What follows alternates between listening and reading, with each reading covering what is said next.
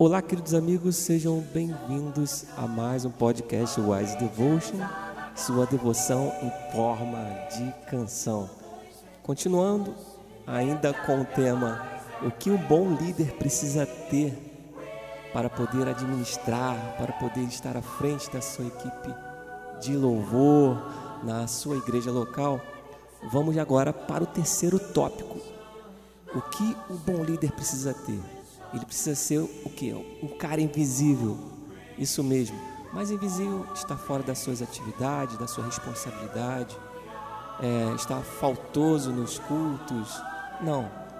É, veja bem, o visitante, é, quando deixa a reunião de domingo, é, ele deve ser impactado pelo testemunho corporativo, pela reunião da congregação louvando a Deus, é, com cânticos que possam é, não exatamente demonstrar habilidade ou atuação de um único homem. É, uau, aquele povo ama cantar sobre Jesus. Essa deve ser a visão do, do público, das pessoas que entram pelas portas da igreja.